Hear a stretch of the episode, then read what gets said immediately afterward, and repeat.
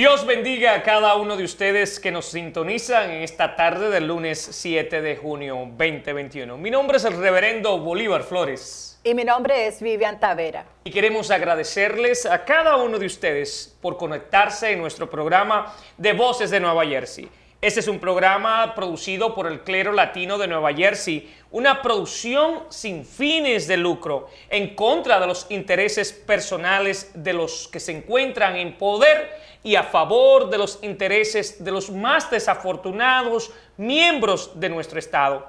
Voces de Nueva Jersey ha sido diseñado bajo la dirección del Espíritu Santo para tratar temas de interés al consumidor, justicia social, justicia criminal, que impactan a los miembros del Estado Jardín. En este espacio noticioso discutiremos e informaremos sobre tales temas Vamos a orar a nuestro Padre Celestial para que Él dirija este programa del lunes 7 de junio. Oremos. Amantísimo Dios, gracias. Gracias por darnos la oportunidad una vez más de usar estas ondas cibernéticas para poder informar a tu pueblo. Gracias por Luis de la Hoz, nuestro invitado especial de esta tarde, Señor. Utilízalo y utilízanos a cada uno de nosotros para continuar educando y empoderando a los miembros del Estado Jardín. Gracias. Eh, Vivian, para mí eh, es de tanta alegría eh, ver este lunes 7, haber empezado las clases del Centro de Entrenamiento de Gobernadores eh, que tenemos en Kearney. Más de 238 estudiantes cogiendo clase de OSHA, cogiendo clase de paneles solares. Y esto es lo que hace la New Jersey Reentry Corporation. Ayudar a las personas que salen de la cárcel a reinsertarse a la sociedad. Una nueva manera de hacer reingreso y es proveyendo credenciales a esos miembros. Muchísimas gracias a todo el equipo de la New Jersey Reentry Corporation y felicidades por empezar en este día sus clases que son tan importantes para los miembros más vulnerables de nuestra comunidad. Ha llegado una hora para mí muy especial. Y es que cuando hablamos de negocio, cuando hablamos de empoderamiento, cuando hablamos de educación, cuando hablamos de recursos financieros, sociales, para los miembros eh, del sector empresarial se debe hablar, yo le llamo la Biblia en servicios sociales y él es Luis de Laos. Luis, bienvenido a Voces de Nueva Jersey. Gracias por este gran privilegio que nos permites a nosotros vivir con tu entrevista, tu presencia en esta tarde. Gracias. Muchas gracias, reverendo, por la, por la invitación. No, el placer es mío, muy contento. Muchas felicitaciones porque yo hace dos semanas ya que tuve la oportunidad de conocer las instalaciones del centro de entrenamiento y mejor dicho, quedé gratamente sorprendido porque son las instalaciones de una universidad de educación superior que se las quisiera cualquier universidad privada en Latinoamérica para que las personas que, que van a usarlas se beneficien de una oportunidad tan importante especialmente para las personas del Reentry Corporation que van a tener una segunda oportunidad en la vida y que si la aprovechan van a poder llegar muy lejos. gracias, Luis y gracias realmente por, por asistir siempre y estar presente. Luis, ¿nos puede hablar un poquito sobre tu historial? ¿Quién es Luis de Laos? Bueno, yo soy un colombiano que llegó aquí en el 2004 eh, mi papá, que es médico, eh, era médico en Colombia, fue, eh, fue la guerrilla lo declara objetivo militar y entonces ellos se vienen. Recién me había casado yo hace tantos años y ellos llegaron en el 2001 y nosotros y yo llegué en el 2004.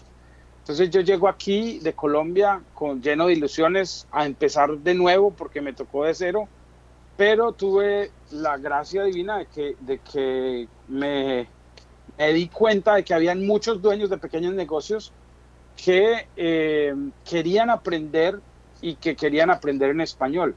Entonces cuando yo llego, después de haber terminado mi carrera universitaria y dos especializaciones y todo, ¿qué estudiaste, Luis? Yo estudié economía empresarial. Es muy interesante porque fue una carrera que surgió después de la avalancha del, del Nevado del Ruiz en 1985 y lo que los líderes de la ciudad quisieron era que los jóvenes de, la ciudad fuéramos a la universidad pero creáramos empresa para que no nos fuéramos a trabajar a la capital o a otras, a otras ciudades más grandes, porque ellos veían que hacían el esfuerzo de educarnos, pero nosotros salíamos a otras partes a buscar trabajo. Entonces lo que ellos querían era que nosotros empezáramos nuestra propia empresa. Y yo tuve la fortuna de que estando en el high school y en el, en el bachillerato en Colombia y estando en la universidad tuve mi, mi, propio negocio. Y yo llegué aquí en abril del 2004 y en abril del 2005 tuve la fortuna de que, de que empecé mi propio negocio. Compramos una agencia de preparación de impuestos y ahí trabajé hasta el 2010, donde empiezo a trabajar como voluntario eh, para una organización sin fines de lucro y, y, lo que yo quería era ayudarle a, pues, a los dueños de pequeños negocios hispanos porque veía que había organizaciones sin fines de lucro y agencias del gobierno que querían ofrecerle ayuda a los dueños de pequeños negocios, pero había una desconexión. Una era el parte era el lenguaje y otro la, el, el, la barrera cultural. Entonces yo empecé a facilitar esas conversaciones y construí una base de datos inicialmente de 500 negocios en Middlesex y Mercer. Y um, cuando voy a la, a la, organización que se llama el Small Business Development Center o el Centro de Desarrollo de Pequeños Negocios Hispanos, y le, yo les muestro esas 500 tarjeticas que cargaban una cajita, ellos se sorprendieron del número de negocios y le dije, no, y estos son los, son los que yo visito, que yo conozco y a los que yo he asistido, pero deben haber muchos más. Y hoy por hoy ya somos más de 120 mil dueños de pequeños negocios hispanos que contribuimos más de 20 billones de dólares a la economía del Estado Jardín y como comunidad eh, que venimos de 22 países diferentes de Latinoamérica, eh, somos, según los datos del censo que acaban de, sacar y que van a publicar muy pronto, somos el 21% de la población en el Estado Jardín, aquí en New Jersey. Me enorgullece, Luis, todo lo que tú haces y siendo colombiano es un orgullo de Colombia aquí en este país ser tan emprendedor y no solamente eso, sino también ayudar a la comunidad y a los otros pequeños negocios. Un compatriota nuestro, yo también soy medio de Colombia, me encanta la comida claro. colombiana. Y yo, yo, yo digo que yo soy medio dominicano porque las costumbres de la costa norte colombiana son muy similares en cuanto a comida, en cuanto a muchas cosas con, con la comunidad dominicana. Y, y, yo creo que eso fue lo que más me, me, ayudó. Durante los primeros años, entre el 2005 y el 2010, lo que más aprendí fue cómo interactuar con personas de países diferentes al colombiano. Y, y me ayudó muchísimo porque aprendí muchísimo de cosas que podía decir y cosas que no podía decir. Había palabras que, que no tienen ninguna connotación en Colombia, que son muy fuertes en, en, otros países de Latinoamérica, que pueden ser malinterpretadas o pueden ser eh, un poquitico subidas de tono. Entonces, eso me, me sirvió como para ajustarme y la verdad es que para mí está claro que la mejor manera que tenemos nosotros como comunidad de combatir la pobreza es a través de los pequeños negocios los hispanos tenemos cinco veces más posibilidades de ahorrar si empezamos un negocio versus si conseguimos un trabajo, porque normalmente los trabajos que conseguimos, bueno, cuando yo llegué aquí descargaba muebles de un camión y hacía deliveries de esos muebles y todos los días rezaba que, que no me fuera a tocar eso en diciembre o cuando llegara el invierno, porque era muy difícil. Entonces, eh, pues soy muy afortunado porque escucharon mis oraciones y, y, es muy interesante. Yo me acuerdo que cuando yo decía que, que, nos teníamos que unir y teníamos que tener una mejor representación, mucha gente me decía que yo estaba loco y es posible que esté loco, pero yo digo que mientras no me hospitalicen, no, no han ganado ellos, que, que mientras no me hospitalicen, yo gano. El día que yo creo entonces que hay dos locos, Luis. Yo creo que hay dos locos, porque en, en el libro que acabamos de publicar, en la página 7 y 8 yo hablo específicamente de eso. Y es de la cantidad de dinero que gana un hispano, una familia de cuatro y cinco miembros, las necesidades que pasamos y la, la gran pues, desinformación en recursos que existe y que dentro de la unión está el poder. Yo creo entonces que ya hay dos locos. Sí, ¿no? Y cuando, cuando yo llego a la Cámara de Comercio es muy interesante. Yo recién llegado en el 2004, 2005, empiezo a ir a los eventos de la Cámara de Comercio. En ese momento había otro, otro grupo liderando la organización. Y yo lo que les pedía era que vinieran a hacer cosas en el centro de New Jersey, porque claro, la comunidad hispana era en Patterson, en Passaic, en Hackensack, Union City, Jersey City, porque ahí fue donde llegaron los primeros hispanos. Y yo les decía, oiga, somos muchos aquí abajo, pues donde yo vivo apenas somos el 5% de la población. Yo vivo en Edison, pero yo les decía, en New Brunswick y en Port St. Boy, el 90% de la población es hispana. Vengan y, y, ayúdenos, que es, para mí es muy difícil montar todos los dueños de pequeños negocios en un carro o en un bus y llevármelos hasta Patterson. Porque Eh, Patterson Luis, está aquí ¿qué 40 tipo- minutos. Escúchame, Luis, ¿qué tipo de programas tiene la Cámara de Comercio? Bueno, nosotros tenemos eh, de, de capacitación, tenemos dos programas. Uno que se llama el Hispanic Entrepreneur Training Program, que dura 15 semanas y que cuando los dueños de pequeños negocios se gradúan, les damos asistencia hasta por un año en sesiones individuales. Y So, en este otro- programa que tú hablas específicamente, ¿se enseña a las personas cómo ser empresario? Sí, nosotros eh, nos enfocamos en, en los negocios que identificamos que tienen capacidad de crecimiento. Y eh, lo que pasa es que, al, bueno, al principio era muy difícil conseguir los estudiantes, pero cada año tenemos más de las personas que podemos capacitar. Y lo hacemos en Hudson County porque el condado de Hudson nos dio un apoyo. Pero imagínate, este año atendimos 60 estudiantes y recibimos 250 aplicaciones. Y el Ah. otro programa que tenemos, porque nos dimos cuenta, las latinas son las que más negocios abren, abren negocios seis veces más rápido que cualquier otro grupo étnico.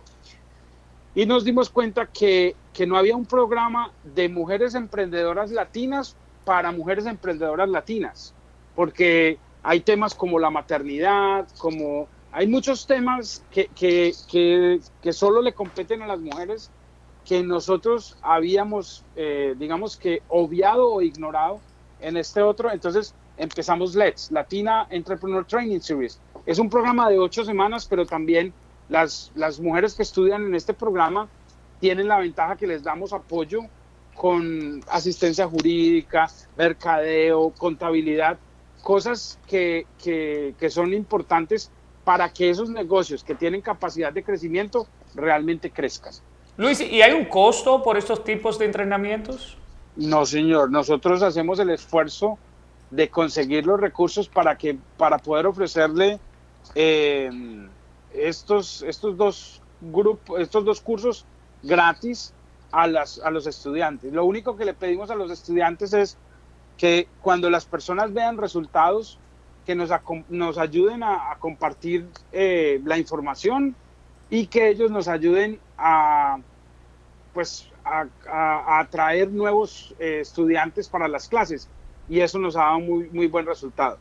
Y una de las alegrías más grandes es que, eh, que muchos de esos estudiantes cuando se han graduado y cuando han visto beneficios han venido y han decidido ser parte de la Cámara como miembros a unos niveles eh, interesantes que nos permiten que podamos ofrecer otros, otros servicios a los miembros de la comunidad, a los dueños de pequeños negocios y sobre todo que durante, desde que empezó la pandemia las puertas de la Cámara estuvieron abiertas para cualquier dueño de negocio, independiente del background, o sea, étnico, cultural o lo que sea, y que no estuvimos exclusivamente orientados en nuestros miembros, sino en todos los dueños de pequeños negocios que necesitaban ayuda. Entonces, Realmente tocaste dos preguntas que, que Vivian Tavera y yo teníamos. Pero en referencia a, a- a los empresarios, ¿por qué es importante que yo, dueño de, la, de una bodega en Jersey City o dueño de una tienda de ropa en Union County, me una a esta organización de empresarios de la Cámara de Comercio Hispano? ¿Por qué? ¿Qué me Porque beneficia? Sí, cuando somos, estamos solos, eh, nadie nos pone atención, pero cuando estamos unidos, hacemos la diferencia.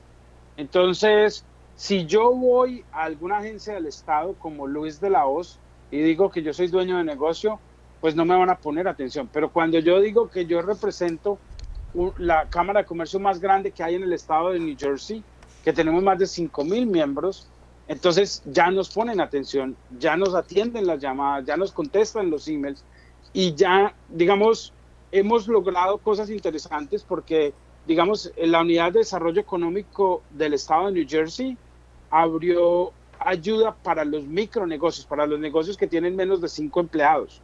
Y eso fue gracias a la gestión que nosotros hicimos, porque eso quedó parte de, como parte del, del, documento de la reapertura de la economía. Eh, y la otra situación es que la, la, Unidad de Desarrollo Económico está en este momento eh, dando las indicaciones sobre la ayuda para negocios que abrieron después de la pandemia, porque nos dimos cuenta de que hubo gente que no pudo abrir el negocio antes del, de febrero 20 del 2020, pero hicieron el esfuerzo de abrir el, su negocio durante la pandemia, pero lo, el dinero del gobierno federal y del gobierno estatal y los condados era muy claro y era que era para negocios que ya estuvieran abiertos después de febrero, del, de febrero 20 del 2020. Entonces, digamos que cuando alguien tiene un problema en, en una ciudad y no hace parte de una gremiación o de un grupo, es muy difícil que uno logre que le pongan atención. Y una de las cosas que no sabemos es que hay veces pensamos que solo somos los únicos que tenemos ese problema. Es que los inspectores nos están abusando, es que esto está pasando, nos están cobrando multas, esto y lo otro. Pero cuando ya uno pertenece a una, a una gremiación, a una asociación, y ya nosotros nos damos cuenta de que eso le pasa a 10 o más miembros, entonces ya es más fácil que nosotros podamos ayudar a corregir esos problemas que hay. Entonces, les ¿qué se necesita, Luis, para, para ser miembro de la Cámara de Comercio? Hay que llenar una aplicación, hay que pagar un fee, debo sí. enviar el certificado de mi negocio. ¿Cuál es el proceso para hacerse miembro? No, registrarse en la página web de la Cámara es suficiente. Nosotros, a raíz de, de, de la pandemia, hemos aceptado que la gente se registre sin ningún costo y lo que les pedimos es que a su pues que cuando, cuando vean que nosotros les hemos dado resultados, si tienen la capacidad, que por favor consideren pagar la membresía. Eh, la Cámara de Comercio es una, una, organización sin fines de lucro y el trabajo que yo hago como presidente de la Junta Directiva y todos los miembros de la Junta Directiva, lo que hacemos es gratuito. Solo tenemos tres personas en el, en el staff, que es un asistente administrativa, una persona encargada de las membresías eh, y tenemos una persona eh, que también nos ayuda en la parte administrativa. Las demás personas trabajan por, por encargo o por evento, porque hacemos muchos eventos durante el año. De hecho, eh, el, vamos a te, acabamos de tener el, el, el, evento de el arte de ser una latina moderna y, y muchos eventos que hacemos durante el año para que esos estudiantes y esos miembros que atienden a los eventos puedan poner en práctica el conocimiento que compartimos. Entonces, yo digo que la Cámara de Comercio es como el gimnasio. Si yo me inscribo, pago la membresía y nunca voy, no voy a perder peso, ¿cierto? Pero si la gente empieza a hacer ejercicio, sale a caminar, parquea lejos, usa las escaleras, va a encontrar los beneficios. Entonces la Cámara es lo mismo. Es más importante que vengan y participen a que solo paguen la membresía. Eh, eh, Luis, una, una, de las cosas que realmente me, me, me atrae, que revelamos también en nuestro libro, es que la iglesia la iglesia está eh, pues diseñada como una entidad, eh, dentro de la entidad jurídica como un negocio. So, los miembros, yo soy el pastor principal de una iglesia, ¿puedo ser miembro de la Cámara de Comercio Hispano? Claro, sí señor. Todas las organizaciones, nosotros tenemos miembros que son organizaciones sin fines de lucro de muchos tipos, porque cuando las organizaciones quieren llegarle a la comunidad, eh, ellos saben que una de las mejores maneras de llegarle a nuestra comunidad es a través de los dueños de pequeños negocios. Yo no sé si a usted le ha pasado, eh, reverendo, que usted va a una ciudad y, y, es el carnicero o el bodeguero, es el que sabe todo, quién es quién, quién es buena paga, quién es mala paga. Entonces, la peluquera. Eh, exactamente. Entonces, sí, lo, el barbero, la peluquera, el estilista, o sea, hay muchas personas que, que están muy bien conectadas. Entonces, nosotros pensamos que si nosotros hay tantas cosas como lo de las vacunas, como lo del seguro médico, como la ayuda para la renta, hay muchas cosas que, que las organizaciones quieren comunicar a la comunidad y lo que nosotros hacemos es tratar de educar a nuestros dueños de pequeños negocios para que se beneficien y para que nos ayuden a compartir ese mensaje de manera que nuestra comunidad avance y se pueda beneficiar de esa información. Excelente. Sí, ah, todos los servicios que ustedes hacen en la Cámara de Comercio no tiene costo alguno o hay algún costo para las personas que son miembros. Bueno, ocasionalmente tenemos un, costo cuando, digamos, si nos toca rentar un EV, nosotros no tenemos la fortuna que tienen ustedes de tener unas instalaciones como las que yo recorrí, porque, porque ustedes pues están años luz de donde nosotros estamos, pero en ocasiones cuando tenemos que hacer un evento, nos toca pagar el costo de rentar el, el sitio, de pagar por los alimentos o por las bebidas, ese tipo de cosas.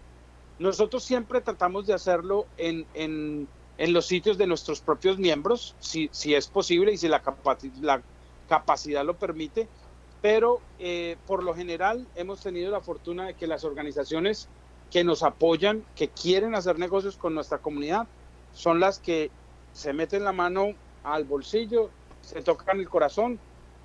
De esa manera podemos hacer el evento y que el dueño de pequeño negocio no pague o que lo que pague sea algo nominal, eh, para que en muchos casos el, propósito es simplemente para que valoren los servicios que les ofrecemos. Excelente. Luis, yo, sé que eh, durante la pandemia nos, nosotros particularmente como iglesia estuvimos distribuyendo cantidades de comida y ayudando a los miembros más ah, afectados de nuestra comunidad hispana.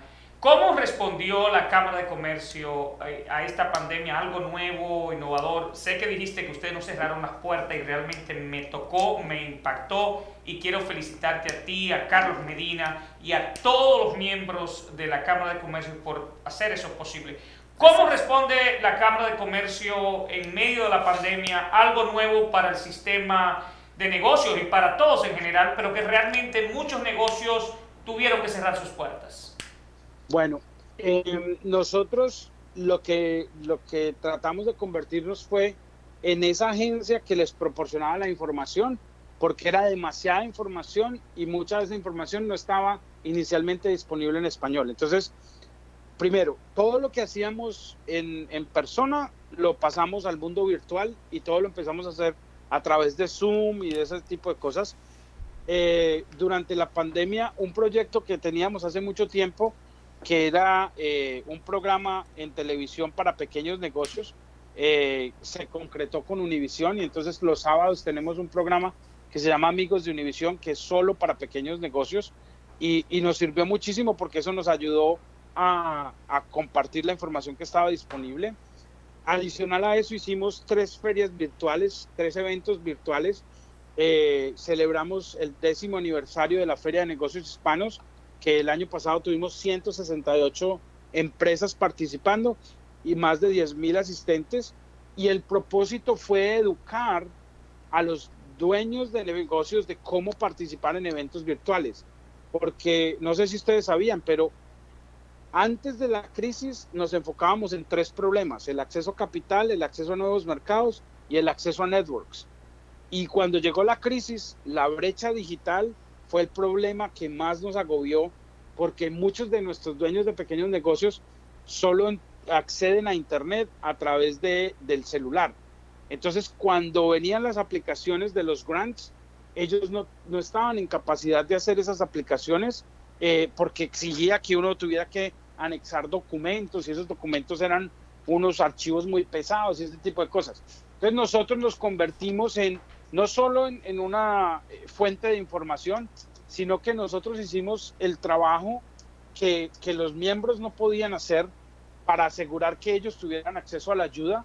Y ayudamos a muchas empresas y a muchos microempresarios a procesar sus aplicaciones em, con el SBA, con el EDA, con el NJRA para la renta, con todas las agencias que sacaron ayuda. Y también nos comprometimos nosotros estamos convencidos de que el mejor activo que puede tener un dueño de pequeño negocio es la salud. Entonces, todo lo que la información que estuvo disponible en cuanto al COVID, en cuanto a las vacunas, en cuanto al contact tracing y ese tipo de cosas, estuvimos ahí para compartir esa información y para guiarlos de cómo ellos podían navegar las aguas del COVID de manera que sus clientes se sintieran seguros y pudieran hacer negocios con ellos. Ahora, el balance general es positivo. Nosotros, aunque hubo negocios como los salones de belleza, los bares, los gimnasios, los centros de eventos que estuvieron cerrados, el balance en general es positivo porque los negocios de nuestra comunidad no han cerrado al mismo nivel o al mismo porcentaje que otros negocios. Y paradójicamente, después de cada crisis, los negocios hispanos crecen más que cualquier otro grupo étnico.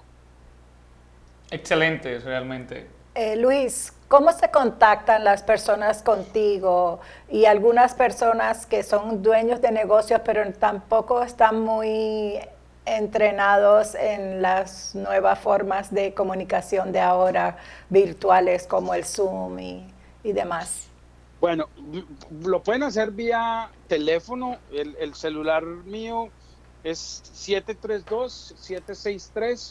732-763-8293. 732-763-8293. Y el teléfono de la cámara es 1201-935-0035. 1201-935-0035. Nosotros nos adaptamos también y digamos, yo no era muy activo en WhatsApp y a raíz de que, de que muchos grupos como los barberos, los peluqueros, los camioneros, eh, prefieren ese método de comunicación, estoy disponible con ese número en WhatsApp. Eh, hay personas que prefieren texto, hay otras personas que prefieren Facebook, hay otras personas que prefieren Instagram, hay otras personas que prefieren Twitter. O sea, en la medida de nuestras posibilidades estamos en todos los medios disponibles porque lo que queremos es estar disponibles donde las personas quieran tener la conversación con nosotros. Hay veces téngannos paciencia porque, porque sobre todo cuando hay ayuda, hay muchas personas llamándonos y preguntándonos. Entonces, cuando las preguntas se vuelven repetitivas, lo que hacemos es tratar de hacer un evento donde podamos responder esa pregunta una sola vez pero que la mayor cantidad de gente se beneficie. Y quiero agradecerte realmente por, por ayudarnos a poner la conferencia de Camioneros Unidos junto y traer todos estos servicios sociales para los camioneros, pero también quiero hacerte una petición pública para que no me pueda decir que no. Y es que también nosotros tenemos una coalición de barberos y tenemos unos 138 barberos del condado Hudson que también queremos presentártelos y, ver cómo podemos asistirlo. Así mismo como hicimos con los camioneros, también traer los barberos. Por supuesto, no puede ser un sábado, porque es donde ellos hacen más dinero. bueno, reverendo, resulta que los barberos y los peluqueros y los estilistas o las estilistas eh, me pusieron un reto porque normalmente los martes a las 7 es que ellos me, o a las 8, es que ellos me pedían que hiciéramos los eventos porque obviamente son los días más tranquilos para ellos. Pero le cuento, hoy justamente que estábamos en una rueda de prensa promoviendo la vacunación, eh, yo le quiero contar que, que yo les decía a los medios hispanos que se tenían que poner pilas porque durante la pandemia nos dimos cuenta que los barberos, las estilistas y los peluqueros eran tan eficientes como los comunicadores sociales, como los periodistas. Porque nosotros les, los, les damos la información a ellos y ellos se encargaban de compartirlo con, con sus clientes, sus familiares y amigos y nos sirvieron muchísimo de ayuda para comunicar esa información y para que la gente aprovechara o, o, siga aprovechando la ayuda disponible. Así que cuenten conmigo, usted sabe que yo soy más fácil que la tabla del 1, que, que mientras o sea, mientras hayan más de 10 personas, yo voy a, donde sea necesario y, pues soy muy afortunado porque el trabajo me permite hacer eso. Mi trabajo es estar pendiente de los dueños de pequeños negocios y ayudarlos en lo que más podamos. Muchos de los servicios no son directamente de la entidad con la que yo trabajo, son de organizaciones sin fines de lucro que, que les proveen asistencia, pero lo importante es que ellos tengan acceso a esa, a esa asistencia. ¿Por qué? Porque lo que nosotros queremos es que los negocios sigan abiertos y que las personas que quieran abrir negocios disminuyan el tiempo y el dinero que tienen que invertir para abrir esos negocios para que sean exitosos, porque esos negocios contribuyen al empleo de nuestra comunidad, esos negocios eh, contribuyen a la riqueza y al porvenir de nuestra comunidad. Y lo que nosotros queremos es que así como hemos crecido en número, crezcamos eh, en el aporte económico y en el aporte social a la comunidad que, pues, de este país tan maravilloso que nos ha tratado también y de este estado que nos ha tratado también. Así que estamos disponibles. Luis, hay tanta, tanta tela de cortar contigo que el tiempo se va volando, pero yo no quiero culminar. Yo recuerdo que hace un tiempo tuvimos una reunión, el obispo Rodríguez, tú, otro miembro del banco y mi persona. Y allí tú me comentabas sobre un programa que tiene el Banco Valley de que si abren 20 cuentas hay unos 5 mil dólares. ¿Nos puedes explicar a todos los miembros del clero que están escuchando y por supuesto al público en general sobre esta iniciativa de Valle, cómo funciona, cómo se compone y cuál es el beneficio del mismo? Sí, hay veces nosotros queremos hacer eh, campañas para recoger dinero y, no sabemos cómo hacerlo. Entonces, básicamente lo que este, este modelo eh, proporciona es la posibilidad de que simplemente si alguien abre una cuenta, el balance de esa cuenta, solo el balance, le permita obtener un retorno a la organización. O sea, vamos a poner un ejemplo. Yo tengo la iglesia eh, A ubicada en Jersey City y mis feligreses, que son 2.000, abren cuentas ahí y dicen, yo yo abro esta cuenta porque me refirió la iglesia A. Entonces lo que, lo que la institución financiera hace es a, mira el promedio de todos esos depósitos y basado en eso le da un, un interés a la organización sin fines de lucro de, que las personas están apoyando. Entonces esa es una manera de que sin que estén conectadas haya un beneficio común por tener las cuentas en esa institución. Esa es la manera como funciona. Y muchas veces nosotros decimos, es que no tenemos la misma capacidad de otras comunidades. Pero yo pienso que el problema no es que no lo tengamos, sino que no trabajamos juntos para lograr esos beneficios. Y, muchas veces es, a ver, en el caso de la Cámara de Comercio, cuando teníamos 500 miembros, no nos paraban bolas. Cuando llegamos a 1500, nos empezaron a contestar los emails cuando llegamos a 2500 nos contestaban los emails y las llamadas. Y cuando ya anunciaron que éramos la cámara más grande, ya no solo nos contestan, sino que nos llaman y nos preguntan que cómo nos pueden ayudar. Entonces, ese es el poder de, de, de la comunidad. Así es. Luis, yo sé que yo voy a estar fuera del estado este fin de semana, pero Vivian siempre se encarga de nuestra iglesia y sé que ella va a estar haciendo su comunicativo con los miembros de la iglesia porque vayan para Valey para que la iglesia pues, pueda recibir ese tipo de beneficio y fondos. Muchísimas gracias, Luis por tu entrega, por tu pasión y por tu compromiso. Cuando a mí se me pregunta, reverendo, ¿Cuál es su héroe? Yo digo Luis de la Hoz. No, pero Gracias, reverendo, imagínese, yo fui a ver las instalaciones y resulta que, el superhéroe mío es usted porque e, eso que ustedes lograron ha sido un sueño. La cámara lleva 32 años y yo llevo, voy a cumplir como 10 casi en, la junta directiva. y es un sueño que tenemos y estamos en pañales bueno, yo estoy aquí para asistirlo, Luis. En lo, que, en lo que podamos asistirlo, puede, y lo hago públicamente, en lo que pueda asistir a la Cámara de Comercio, con mucho gusto estaremos haciendo cualquier avenida eh, disponible para bendecirlo, porque lo que ustedes hacen es un orgullo y son muy pocas personas que lo hacen. Eso es cierto. No, cuando yo crezca, yo quiero ser como el reverendo. Luis, muchísimas gracias. Espero verte pronto y que Dios te bendiga. Gracias por asistir a nuestro programa Voces de Nueva Jersey en este lunes 7 de junio. Gracias, gracias, Luis y gracias a cada uno de ustedes por su sintonía y a nuestro extraordinario equipo de producción por su compromiso y esfuerzo en realizar una producción a la altura de nuestros hermanos y hermanas que nos acompañan todos los lunes a las 6 de la tarde. Les recordamos que Voces de New Jersey es una producción del Clero Latino de New Jersey. Nuestro programa es sin fines de lucro a favor de los intereses de los desafortunados miembros de nuestro Estado Jardín y en contra de los intereses de las personas que se encuentran en el poder. Voces de New Jersey ha sido diseñado bajo la dirección del Espíritu Santo para tratar temas de interés a la comunidad del Estado Jardín.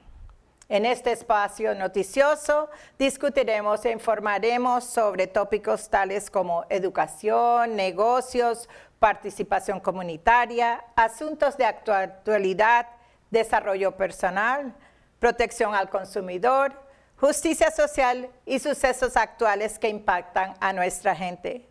Será hasta nuestra próxima entrega el lunes 14 de junio del 2021 por estas ondas cibernéticas. Que Dios bendiga al Estado Jardín, recordándoles que juntos, en el nombre de Jesús, tenemos, poder.